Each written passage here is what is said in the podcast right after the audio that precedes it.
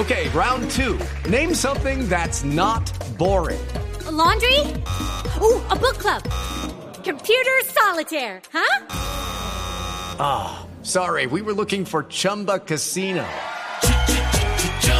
That's right. ChumbaCasino.com has over 100 casino style games. Join today and play for free for your chance to redeem some serious prizes.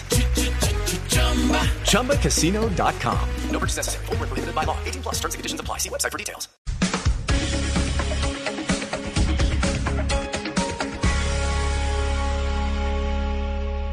Llega el mediodía. Y en Mañanas Blue continúa el análisis y el debate. Dirige Camila Zuluaga.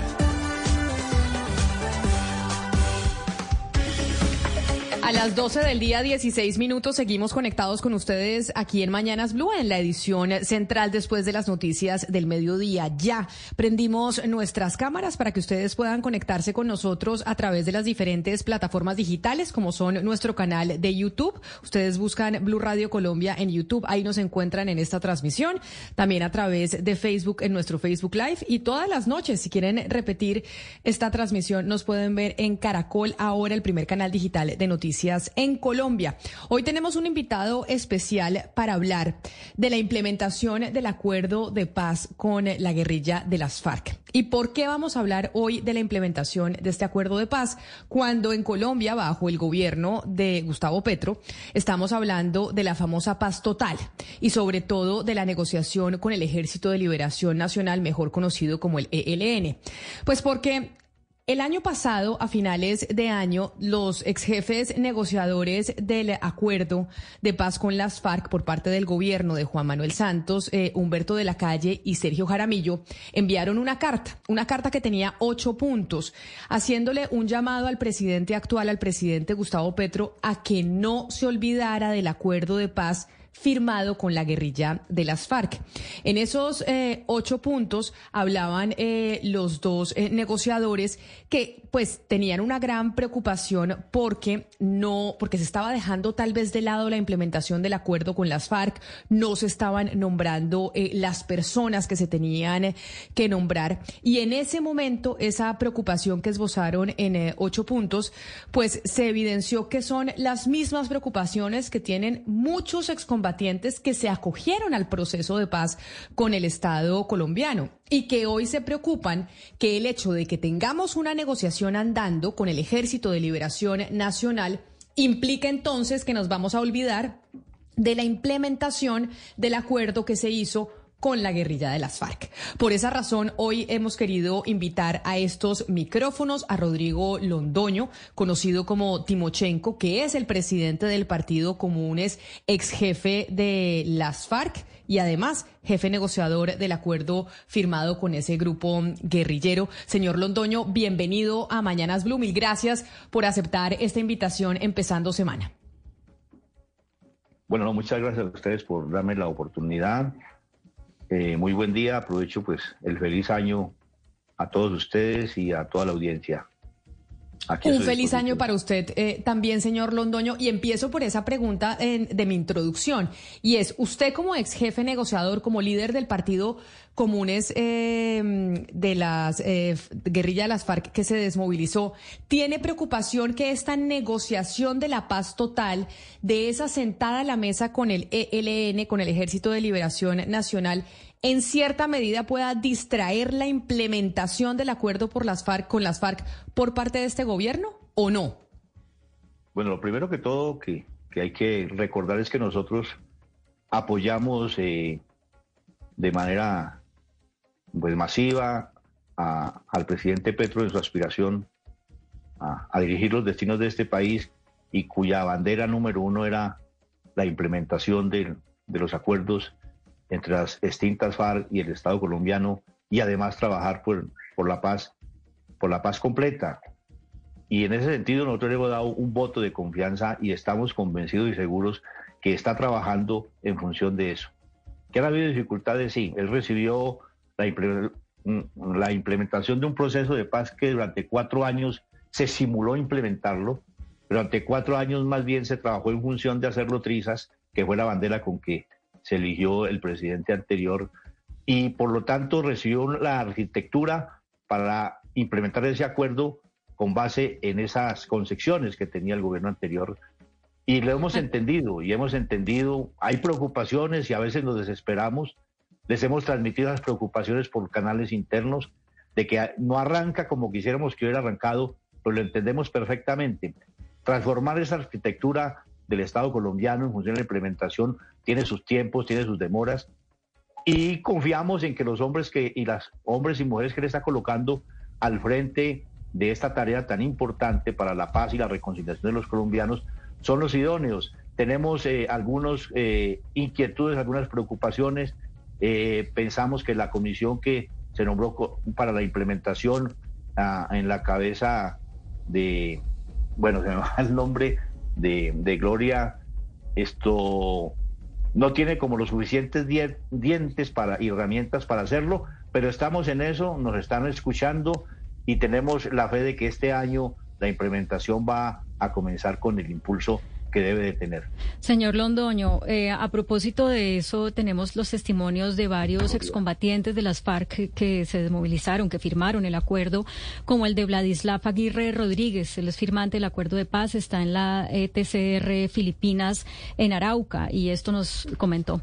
Saludamos esos oficios del señor presidente en hablar con todos los actores armados el decreto de cese multilateral de juegos. Esa es una ruta muy importante porque el gobierno tiene la voluntad, tiene la propuesta, tiene la potestad de, de, solucionar los problemas más, más, más prioritarios del pueblo, pero esto se queda en el camino. Hay intermediarios que están más interesados en la guerra que en la paz y si hay conflicto aún pues eso no va a llegar. Saludamos con buenos oficios también todo este apoyo que ha tenido la comunidad internacional, fundamentalmente la ONU, apoyando nuestros proyectos productivos, proyectos productivos que, productivos que no son rentables, no se mantienen en el tiempo y que muchas veces no, vamos, no los podemos administrar por el conflicto, pero allí nos mantenemos, allí nos, nos, nos entretenemos a ver qué pasa en las nuevas políticas de, de reincorporación que debe, deben trazarse a través de la elección de, de, un nuevo director en propiedad de la ARN, porque llevamos más de seis meses con un director en encargo que no ha podido hacer ninguna maniobra porque no le permite señor presidente. Entonces confiamos en de que haya una reestructuración de la ARN en torno a una auténtica y verdadera reincorporación corporación. Gracias, Blue Radio, por este espacio.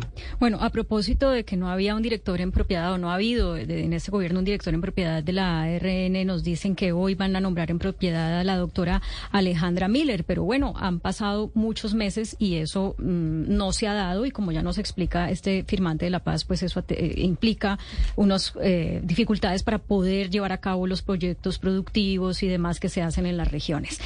¿Usted qué análisis hace de por qué el gobierno Petro de alguna manera como que no le ha prestado atención a estos detalles tan importantes para que se pueda implementar el acuerdo por las FARC, con las FARC. Es que, eh, digamos, rencillas del pasado, de cuando Petro también fue guerrillero, o, o, que sencillamente Petro es más cercano al ELN de lo que fue a las FARC. Bueno, yo creo que esa es una opinión suya o opinión de algunas otras personas. No es la opinión de la dirección del partido. Eh, nosotros hemos estado en contacto permanente con el gobierno, les hemos expresado preocupaciones, somos los primeros en plantearlo. La angustia que tenemos, yo ya eh, me he reunido con la señora Miller, eh, a quien pues la veo muy comprometida y además muy que, entiende lo que significa y lo que significa para la paz de Colombia el que se la reincorporación se haga tal cual fue lo acordado en función de la reconciliación y la paz. Entonces yo, como decía antes, eh, tenemos confianza en el presidente Petro, creemos que las demoras son fruto de las mismas dificultades que hay en la arquitectura del Estado para su funcionamiento, que lo viene haciendo con pensándolo muy bien. Eh, hemos entendido que ha tenido hojas de vida ahí pendientes que por alguna otra circunstancia no se han podido, pero creo que ya lo definió. Estamos a la espera que firme ya el decreto para que la señora Alejandra Miller eh, se logre posesionar y estamos seguros que eso va a arrancar. No, no, no, ¿cómo es que dicen? No por mucho madrugar amanece más temprano y es bueno eh, que esas decisiones se tomen y tenemos esa confianza. Estamos seguros y yo creo que eso último que usted plantea no tiene nada que ver en absoluto con lo que estamos. Eh, eh, yo tengo una profunda admiración de, de, Petro, de su inteligencia, de su capacidad. No quiere decir que no se pueda equivocar, pero en la medida en que, en la medida en que escuche, en que nos escuche también a nosotros nuestras opiniones, pues ahí vamos a, equivocarnos menos. Señor Londoño, eh, le propongo que antes de hacerle la pregunta, escuchemos un audio. Eh, esta voz eh, viene del ETCR Román Ruiz en Mutatá, en la vereda Becuarandó. Esto es en el Urabá antioqueño. Recuerden que ellos estaban en Ituango y los pasaron para Mutatá. Y Valentín, pues nos dice primero, pues que los ocho millones que el acuerdo les da para, para implementar el proyecto productivo, pues con esta carestía de todo no es muy suficiente, pero escuchemos lo que nos dice desde ese ETCR. lady. Tenemos una situación acá en Mutatá que tenemos por ahora la carretera o la vía de acceso al, al ETCR está mala, en pésimas condiciones. Tenemos las callecitas del caserío están empantanadas, encharcadas. No hay un, una, a pesar de que acá hay buena forma de conseguir trabajo, es difícil porque no, no, la gente no, no estamos preparados para conseguir trabajo y donde se consigue es muy pírrico, muy barato. Entonces, eso es un aliciente más para decir que la recuperación no está tan bien que digamos. Eh, acá en, en, Y esto no es solamente en Muntatá, esto es en todo el país, que no tenemos la tierra, que no tenemos vivienda, que no tenemos acceso al trabajo, bueno, a la educación superior y todas esas cosas porque se nos obstaculiza de una u otra forma. Y si queríamos, queremos salir adelante con la ayuda gobierno nacional, pero que el gobierno nacional se ponga y tome las cosas en serio, a ver cómo vamos a sacar esto adelante. Estamos comprometidos con la, con la construcción de paz, estamos comprometidos con el proceso y por eso hemos resistido y seguiremos resistiendo son 24 los espacios eh, territoriales de capacitación y reincorporación donde hay distintas voces con ciertos clamores. Y señor Rondoño, yo le quiero preguntar eh, precisamente por el informe más reciente del Instituto Kroc y asociarlo con lo que nos acaba de decir Valentín, porque entre lo que dice el Instituto Kroc es que eh, recomienda desarrollar diálogos regionales eh, vinculantes y la propuesta del Plan Nacional de Desarrollo 2022-2026. Yo le quiero preguntar eh, estos ETCR y los firmantes, ¿qué, ¿qué espacio van a tener en ese Plan Nacional de Desarrollo? ¿Ustedes qué acercamiento han tenido con el gobierno Petro para que efectivamente eh, tengan un espacio o, se les dé atención a los, a, los reclamos de, de estas personas que son firmantes, de los reincorporados? Bueno, primero me parece muy bien que que por los medios se registra la situación que están viviendo los, los firmantes del acuerdo de paz, ese, esa situación que grafica el compañero no es solamente allá, es prácticamente casi en todos, y es nuestra queja. Pero eso es fruto de qué? No es fruto de la política de Petro, es fruto de la política de cuatro años de un gobierno que quiso hacer la paz, y yo creo que si algo hay que reconocerle, y que yo les vivo reconociendo a todos los firmantes, es que se han mantenido ahí firmes en medio de esas dificultades, sin trabajo, con, mejor dicho, con el incumplimiento que fue desde el primer día también cuando llegamos a las zonas veredales y la gente se ha mantenido y está firme y por eso tenemos mucho optimismo porque ahora sí hay un gobierno de transición que estamos convencidos que sí va a trabajar en función de la implementación y que la reincorporación va a arrancar, que seguro que van a haber dificultades, claro, y, medio, y, y mucho más en medio de la situación económica que nos está presentando en el país, fruto también de una coyuntura internacional, pero también fruto de lo del cambio climático que está pues todo lo que el país ya conoce que está sucediendo en cada, en cada área. Nosotros venimos conversando, hay, hay, una instancia que se llama la CECIVI, que está funcionando, que este gobierno sí la reactivó, durante los cuatro años del anterior eso no funcionó, en este ya llevamos como cinco o seis reuniones, y uno de los temas que se está trabajando es el capítulo del, del, del, del, proceso de paz en el, en el programa, en el plan de desarrollo. Y hemos tenido, y, y en estos días tenemos reuniones con altos funcionarios del gobierno para seguir trabajando ese tema la inclusión del capítulo del, de la implementación del acuerdo en el plan de desarrollo. Pero precisamente, eh, señor Londoño, también en, el Instituto Kroc hacen esa, ese énfasis en la CICIBI, en, en eh, la necesidad que tiene ese comité en ponerle atención a dos puntos en especial, que son el componente, por un lado, étnico y por otro lado, de género. Y mencionan pertinentemente a la vicepresidenta Francia Márquez, porque dicen la vicepresidencia, bueno, en ese momento no, no, no era vicepresidenta, pero decía a cargo de la vicepresidencia, no la menciona con nombre propio, pero sí dice a cargo de la vicepresidencia. Entonces, eh, ¿la CICIBI sí ha tenido ese cambio o no? Sí, es otra cosa que hay que rescatar con este gobierno que comenzó a funcionar la CICIBI y el componente y el tema del, de étnico y de género, que incluso no sé si eso lo han, lo han tenido en cuenta, en este momento está acompañado por la comunidad internacional y el tema étnico lo está acompañando Estados Unidos y México, que son elementos muy importantes que nos dan optimismo y que ahora sí eh, vamos a... Hay, la, hay un espacio abierto para que se tenga de verdad en cuenta el enfoque de género y el enfoque étnico en la implementación de los acuerdos. Cosa que no entonces... sucedió en los cuatro años anteriores.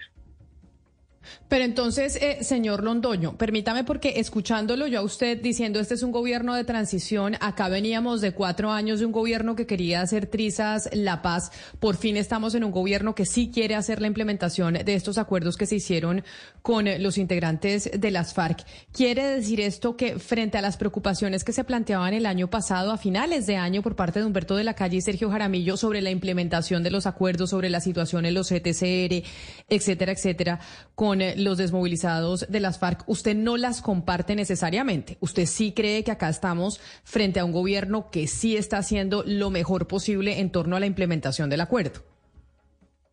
Lo hemos dicho y lo hemos ratificado y hemos, tenemos críticas, tenemos eh, opiniones y tenemos sugerencias que las hemos tramitado a través de los conductos que consideramos que son eh, los establecidos para ello. Nosotros salir aquí a los medios a decir que es que no, que Petro no está cumpliendo creo que no, no, no, no favorece lo que está, el clima que estamos tratando de que se construya en el país en función de que toda la sociedad colombiana nos acompañe en este esfuerzo que se está haciendo por, por, por, por construir caminos de reconciliación que nos permitan avanzar hacia la paz completa. Sí, pero, pero señor Londoño, permítame, y yo insisto nuevamente en el tema de la carta del doctor de la calle y el doctor Jaramillo, que conocieron muy bien el tema de la negociación, los acuerdos, hicieron parte de la mesa, fueron jefes negociadores por parte del gobierno del doctor Santos. Y ellos advierten en su carta que las buenas intenciones del gobierno del doctor Petro no se, están no se traducen en estos momentos en avances, avances concretos. Y me parece que esa voz de ellos también hay que escucharla, doctor, eh, señor Londoño, pues obviamente porque, porque la opinión pública está también recibiendo mensajes de todo tipo y estamos escuchando voces, por ejemplo, como de algunos desmovilizados que están diciendo no se están cumpliendo con buena parte de los acuerdos. Por eso es que es tan importante el llamado de atención del doctor de la calle y el doctor Jaramillo. Bueno, yo creo que son opiniones respetables de personas que estuvieron inmersas en, en, la negociación. Claro está, y en la implementación misma. El doctor Jaramillo, sería bueno que le explicara a la opinión pública por qué eh, cuando llegamos a los TCRs eh, no estaban las cosas listas tal como se había acordado. Y a estas alturas de la vida tenemos las casas provisionales que se construyeron para la gente los TCRs son las mismas que después de seis, que era para seis meses y en seis años se mantienen. No sé qué es culpa de él. Son cuatro años de un gobierno que quiso hacer la paz y se mantiene. Entonces, pedirle a este gobierno de que en seis meses o en cuatro meses haya resuelto lo que en cuatro años no se quiso resolver y más bien se echó para atrás. Y claro, hay opiniones, son las opiniones nuestras y cada compañero lo expresa eh, de acuerdo a, a lo que está viviendo, las angustias de nuestra gente por la falta de los proyectos productivos, los proyectos productivos que no arrancan, una institución como la ARN que en su momento se dedicó fue a, a incentivar los proyectos productivos individuales que hoy en día prácticamente ninguno, ninguno ya está. Y, el, poco apoyo a los proyectos productivos que no son sostenibles. Y estamos en ese sentido transmitiéndoles todas estas eh, inquietudes, toda esta experiencia que vivimos, todas estas dificultades a este gobierno para que replanteemos la política de la reincorporación. De la reincorporación. Señor Londoño, déjeme transmitirle un poco una frustración que muchos periodistas, incluidos muchos miembros de esta mesa, pues hemos oído por parte de excombatientes de las FARC, excombatientes que están, por ejemplo, en esas zonas ETCR de las que estábamos hablando. Ellos muchos, muchos dicen que se sienten abandonados por la dirigencia del partido, por personas como usted, porque pues ellos están en unas condiciones mucho más, mucho más precarias. Ellos, por ejemplo, están muy amenazados, también viven en unas condiciones de pobreza muy duras. Ustedes, pues, tienen un esquema de seguridad mucho más robusto. Yo quisiera preguntar a usted cómo han evolucionado los esfuerzos que ustedes están haciendo, tanto dentro del partido, pero también en comunicación con el gobierno actual, para mejorar la protección de aquellos excombatientes que están en Colombia rural, en la Colombia rural, y que se sienten tan amenazados y tan abandonados. Esa ha sido la tarea siempre desde el primer día que nos vinculamos a, la impresión del acuerdo, en a través de nuestra participación en las distintas instituciones creadas para ello, Y ha sido una preocupación permanente y una lucha permanente porque el gobierno implemente en su letra y en su espíritu los acuerdos. El tema de seguridad los tenemos todos, independiente de las condiciones en que se esté. Recuerden que yo, yo fui eh, un intento de atentado y, hemos otras se han publicado de otros compañeros dirigentes que en su momento se han detectado los intentos para asesinarlos. No sé si me están escuchando, viendo. Sí, señor. lo estamos escuchando perfectamente. Ah, bueno. bueno, y todos esos temas los estamos trabajando con, con las instituciones creadas por este gobierno, viendo, planteando las inquietudes y viendo cuáles son las medidas. Porque el tema de seguridad no se resuelve con esquemas y, y, carros blindados. El tema de seguridad es mucho más complejo y hay que es, eh, eh, construirlo en el mismo territorio y con las mismas comunidades. Hay algo muy importante, señor Londoño, y es que esa seguridad, eh, esa seguridad no es solamente de los excombatientes, sino recordar que los excombatientes tienen a sus hijos. Por ejemplo, en los ETCR están, están los niñitos, están los, los, los hijos, los que en, una, en un momento celebramos tanto y los llamamos los hijos de la paz, que son los niños que están en los ETCR. Y a propósito de esto, lo invito a que escuchemos eh, esta voz que también viene del ETCR, eh, Román Ruiz de Mutatá. En el proceso de implementación acá en Mutatá, pues me encuentro pues un poco más tranquila, a pesar de, tantas dificultades que todavía tenemos como, como tal, pero sí a lo menos hay un poquito más de tranquilidad. Podemos estar eh, un poquito más tranquilos ya que los hijos los tenemos con nosotros, están estudiando. Piensa uno que, que el peligro es menos. De igual manera, pues uno tampoco puede confiarse tanto, pero pues a lo menos yo siento como un poquito más de tranquilidad, un poquito. Bueno, esta eh, madre firmante de las FARC reincorporada, ella prefirió pues no decirnos su nombre, ella está en STCR donde nos cuenta pues que tiene su cultivo de pan coger con plátano y yuca, pero eh, es decir, plantea eh, que se siente segura pero de todos modos queda una pregunta y es la pregunta por los niños, los niños de las FARC. Ellos en este momento, ¿qué están recibiendo? No solamente en términos de seguridad, sino estos niños están estudiando, eh, qué tipo de atención están recibiendo de acuerdo con lo prometido por los acuerdos y cómo está colaborando este gobierno para eh, continuar eso, eh, esa política.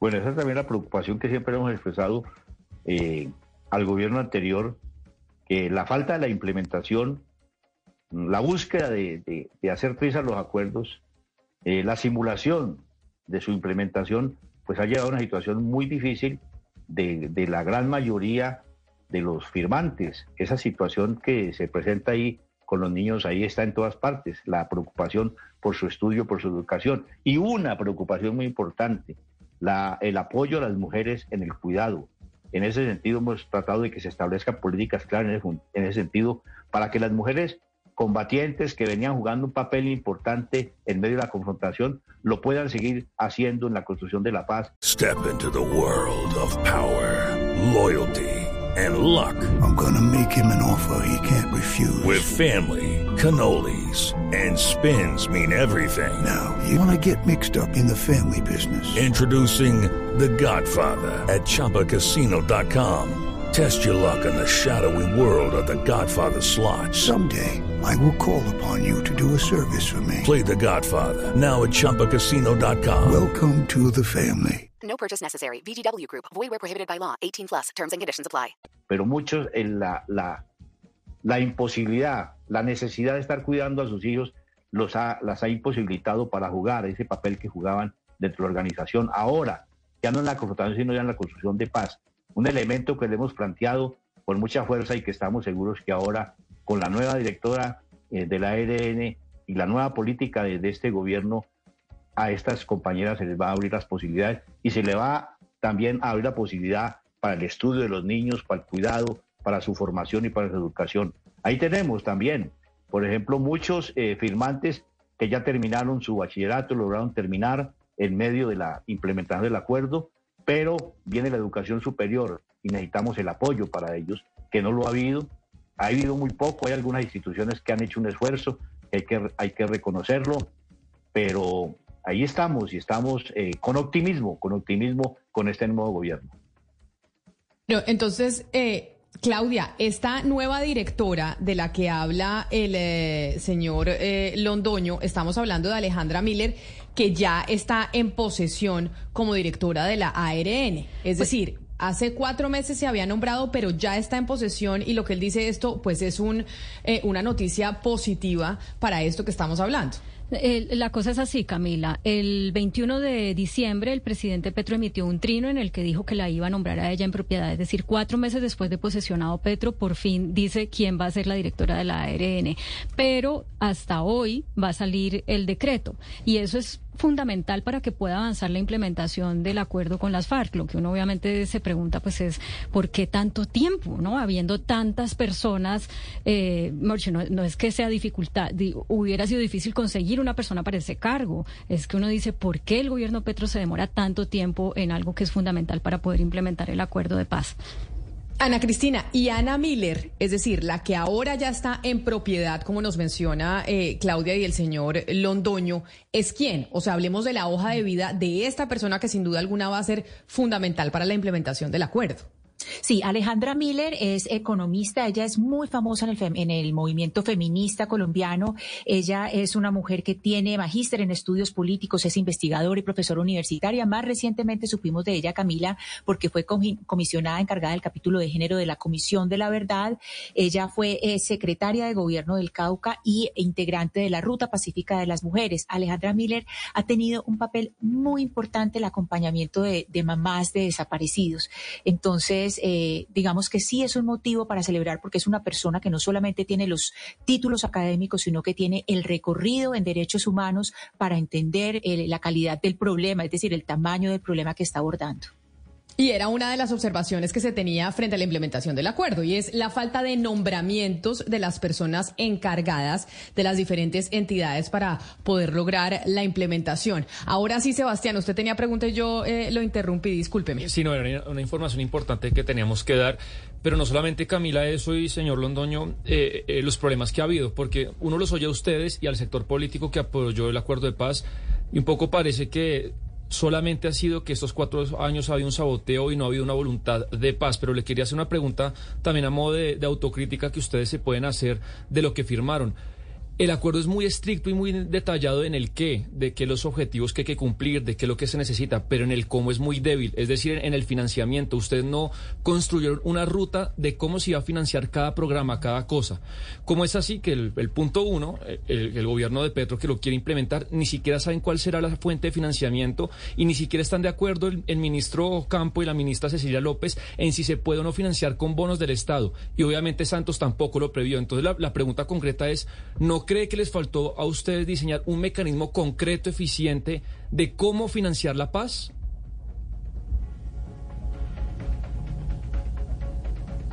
Señor Londoño, Señor Londoño. Está, está sin audio.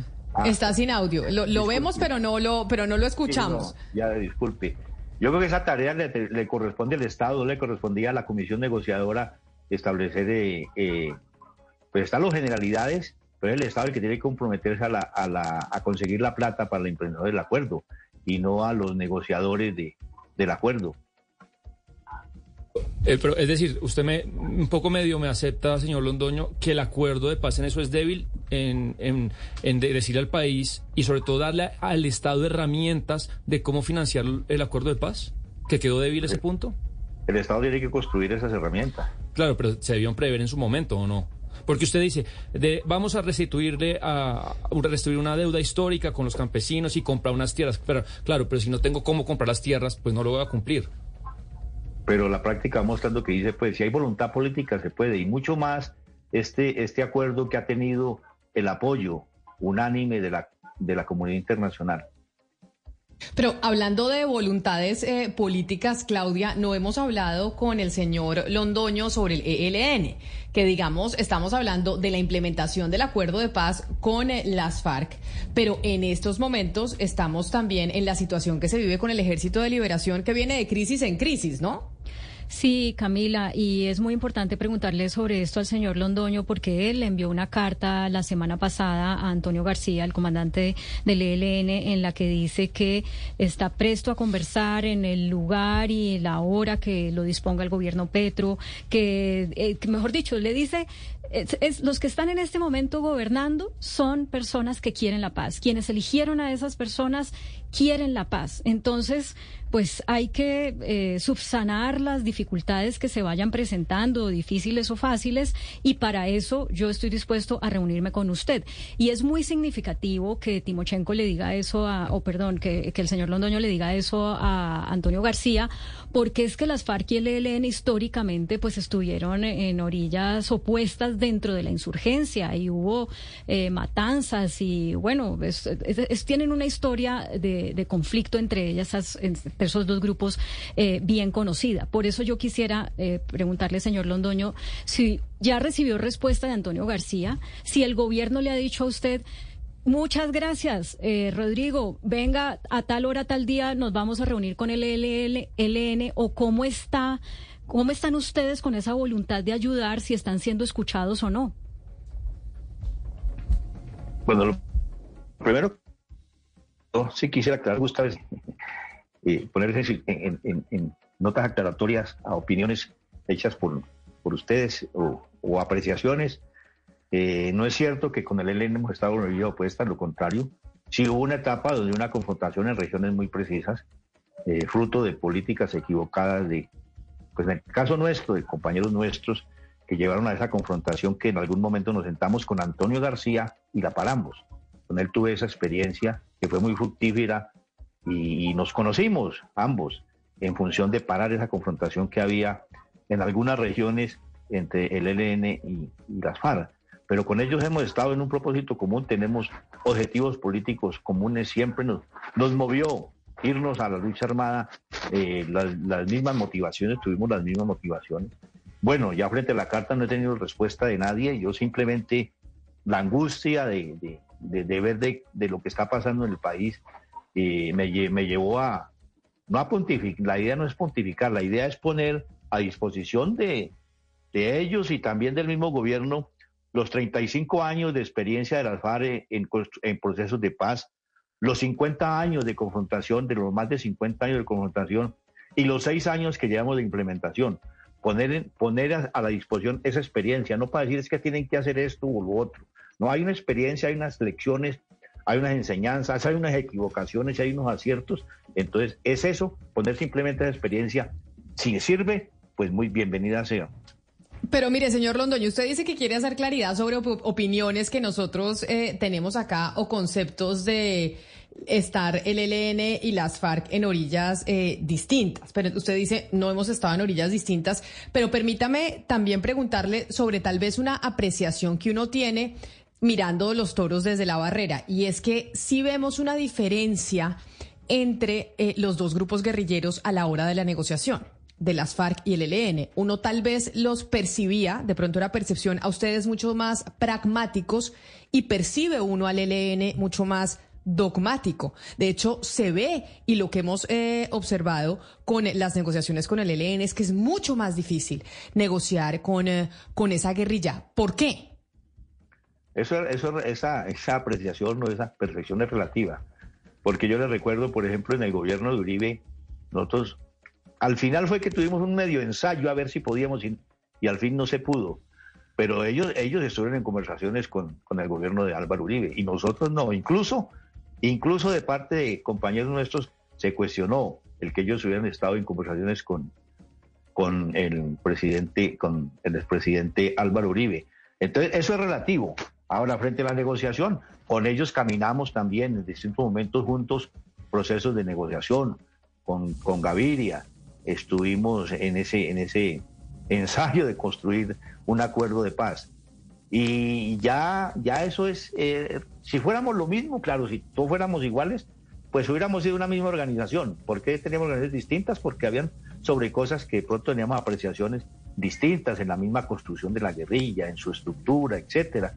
Entonces, el por qué no han podido negociar, yo creo que ese, es ya tema de otro análisis. Yo creo que ellos hay la disposición en este proceso en, en La Habana, en distintos momentos conversamos con ellos, con la audiencia del presidente Santos. Eh, hubo la primera, esa primera reunión que fue en la isla de La Ochila, fue una reunión larga, muy interesante. Intercambiamos bastante, apenas estábamos iniciando y ellos expresaban la, la disposición de, de, acompañarnos en ese proceso. Pero hay que decir la verdad que eh, eh, en el gobierno del presidente Santos, pues no, no se actuó con la diligencia necesaria y no sé si de pronto hubo hasta mezquindad en dar las posibilidades a ellos de, de avanzar en ese proceso que comenzaba a construirse con ellos y el gobierno del presidente Santos. Pero mezquindad de parte de quién? Usted dice tal vez no hubo la voluntad del gobierno Santos de querer negociar con el eh, con el LN, que hubieran ellos sí tenido esa voluntad y fue más una responsabilidad del gobierno. Sí, no, yo digo que pues no yo no yo no quiero que comenzar aquí en confrontaciones necesarias, sino que ya ya llorar sobre la leche derramada es muy complicado, pero sí es importante pues tenerlo en cuenta como una lección. El gobierno Santos hubiera podido ser más más más más, más eh, tener más grandeza en ese sentido y no haberle entrabado tanto la, las posibilidades de llegar a, la construcción de la agenda como llegaron después. Pero fue mucho tiempo, mucho tiempo y uno, y uno que uno sentía, la presión que sentía que le estaban era como, eh, como se dice popularmente, mamando gallo. ¿Cuál es su opinión, señor Londoño, sobre la paz total que propone Gustavo Petro, pero concretamente en lo que tiene que ver con los narcotraficantes. ¿Usted cree que, es posible que un gobierno eh, eh, logre que los narcotraficantes dejen las armas, dejen de traficar, dejen el mundo de la delincuencia a cambio de algo? Mire, yo creo que aquí es el propósito eh, de interés general, de interés de la, de la patria, de interés de la sociedad colombiana, de interés de, de todos los que, los que queremos que los, los diferentes eh, conflictos que generalmente se en una sociedad se resuelvan a través del diálogo, a través del consenso. Yo creo que eh, no es la primera vez, eh, hay experiencia en el mundo donde los gobiernos hacen negociaciones con, con, con, narcotraficantes, con mafiosos, con mafias. Hay negociaciones en los mismos Estados Unidos, cada rato hay uno que se, se negocia. Esto pero no es eh, Petro el que está haciendo esto, se comenzó desde el presidente Santos y se avanzó bastante además. Nosotros tuvimos información de, lo, de, todo lo que se logró avanzar con, con los del plan del Golfo, pero desafortunadamente llegó un gobierno que no le interesaba para nada trazar caminos de la conciliación porque es un sector, representa un sector de la clase dirigente que siempre se ha lucrado y se ha mantenido el poder a través de la, de la, de la guerra y de la confrontación. Entonces, no se parte de cero. Petro en ese sentido no parte de cero, parte de lo que se logró avanzar durante el mandato del presidente Santos y creo que es una, es una, si, si hay esa posibilidad hay que aprovecharla porque no tenemos que parar la matanza entre nosotros los colombianos. Ay, señor Londoño, sobre eso de la paz total y la, y la negociación con el ELN, hay interpretaciones que dicen que una de eh, los malos entendidos o malestares que hay dentro del ELN frente a la situación con el gobierno es que los anuncios que se hacen, por ejemplo, de los ceses bilaterales, son de todos en conjunto. Es decir, cese bilateral con el ELN y cese bilateral con estos grupos y, y bandas criminales. Y el ELN siente que no lo pueden meter en una misma colada de una banda criminal cuando ellos consideran que son unos actores políticos y han tenido motivaciones de lucha eh, muy distintas. Usted que los conoce mejor, usted que además ya estuvo en una negociación, ¿cree que esa interpretación es eh, verídica, que es real, que tal vez ellos digan, a mí no me vengan a meter en la misma cochada de la paz total, en donde nos van a tratar muy parecido a estas bandas criminales y a nosotros que somos una guerrilla de décadas? Bueno, yo creo una apreciación de ella que yo respeto, y no, no, no conozco en directo ni he conversado con ellos sobre ese tema y pues en, mi apreciación personal yo no creo que Petro los esté metiendo a todos en el mismo costal. Lo que él sabe hacer esa diferenciación. Ah, que lo que pasa es que lanza eso, porque es que yo decía, es que la angustia, si uno en, la posición en que está siente angustia con lo que se está dando, él que está conduciendo eh, eh, este país, que está al timón del Estado colombiano, eh, está todos los días percibiendo lo que se está dando en ese sentido y su gran ambición esa que se propuso la paz total, que ellos momento de, en su momento dijimos que era una, una apuesta audaz, pero además muy arriesgada, bastante peligrosa también, que hay que eh, trabajarla con, con mucha sapiencia, con mucho cuidado. Pero entonces eh, eh, uno no, uno dice, aquí no podemos decir, no, vamos a dejarnos y el tiempo, es que los tiempos corren y cuatro años se ve, pareciera mucho tiempo y es muy poco tiempo. Pero usted que estuvo ahí negociando con unos, usted que estuvo ahí negociando con unos durante un año o año y medio y con los otros el otro año, pues a la final no. Entonces, si, si hay esas condiciones, y yo digo que si el presidente lo, lo planteó es porque él ve y cree que hay esas condiciones y tiene la voluntad de sacar adelante ese proyecto, nosotros lo respaldamos. Pero usted que estuvo ahí tantos años negociando, ¿no cree que sea un error? Que todo se haga tan público, es decir, que haya una suerte de mesa paralela de negociación en, la, en los medios de comunicación, que sale el uno, sale el otro y se desdice. ¿Qué opina de eso? No, sí, yo creo que hay que rectificar. En ese sentido, nosotros creemos que la opinión nuestra es que lo que se comunique debe ser lo que se acuerde en la mesa. Eso sí es algo también que aprendimos, es muy importante para ambas partes, que, lo que uno lanza a la opinión pública, comente, informe, debe ser lo que se acuerde en la mesa.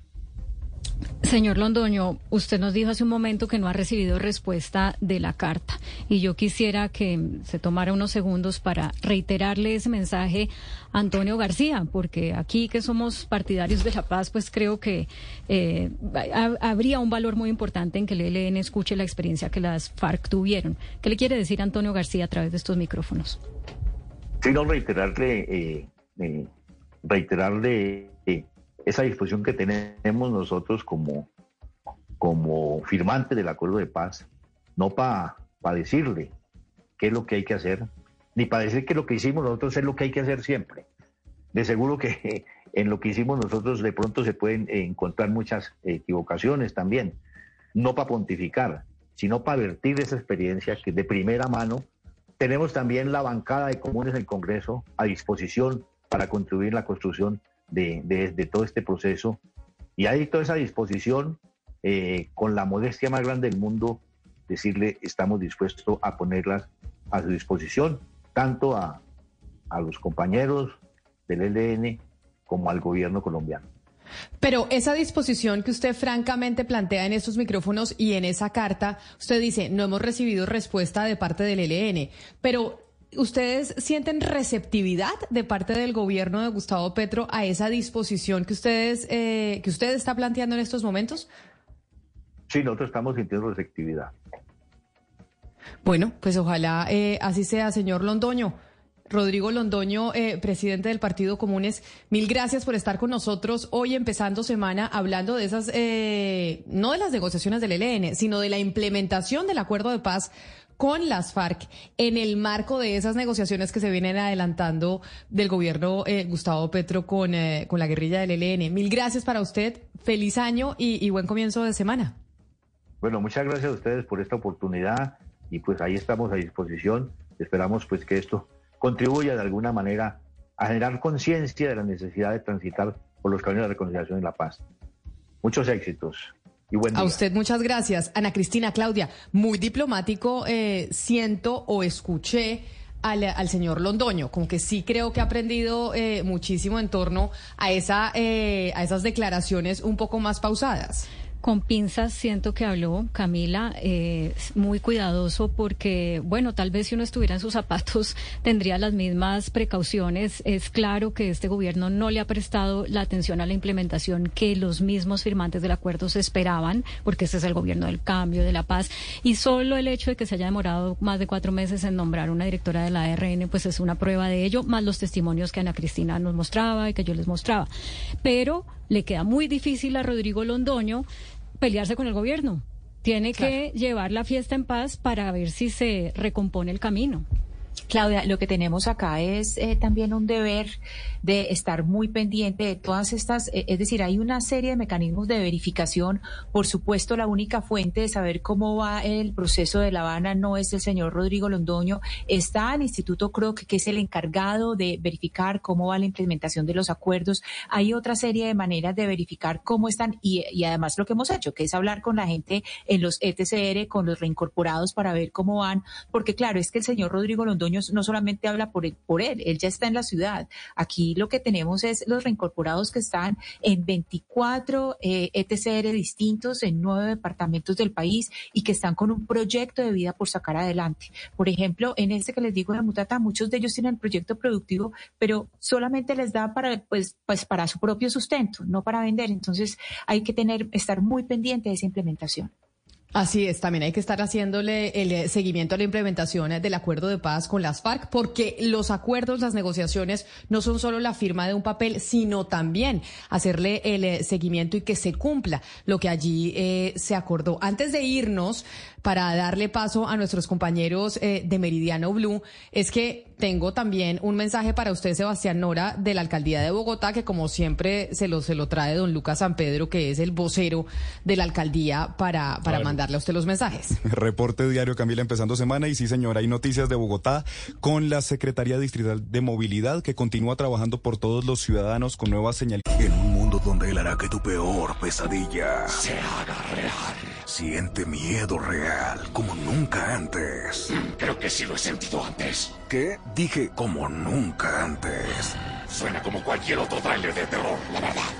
Sí, tienes razón. Hey, aquí tienes algo de leche real para que relajes esa voz de monstruo. Gracias, pero esta es mi voz real. Ah, ya veo. Ah, deliciosa. Hey, esta película es horrible. Corte y queda. Get real.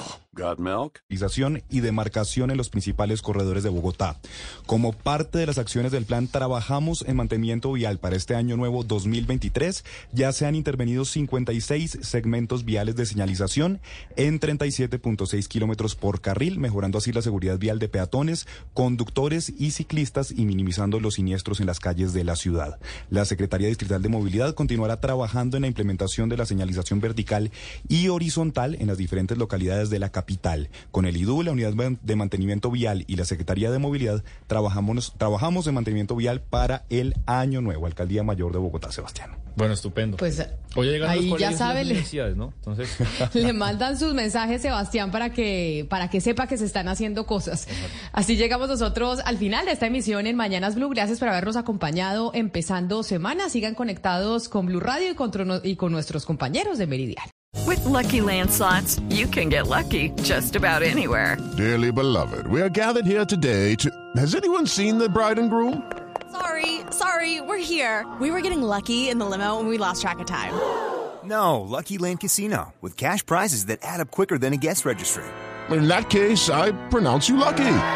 Play for free at LuckyLandSlots.com. Daily bonuses are waiting. No purchase necessary. Void where prohibited by law. 18 plus. Terms and conditions apply. See website for details.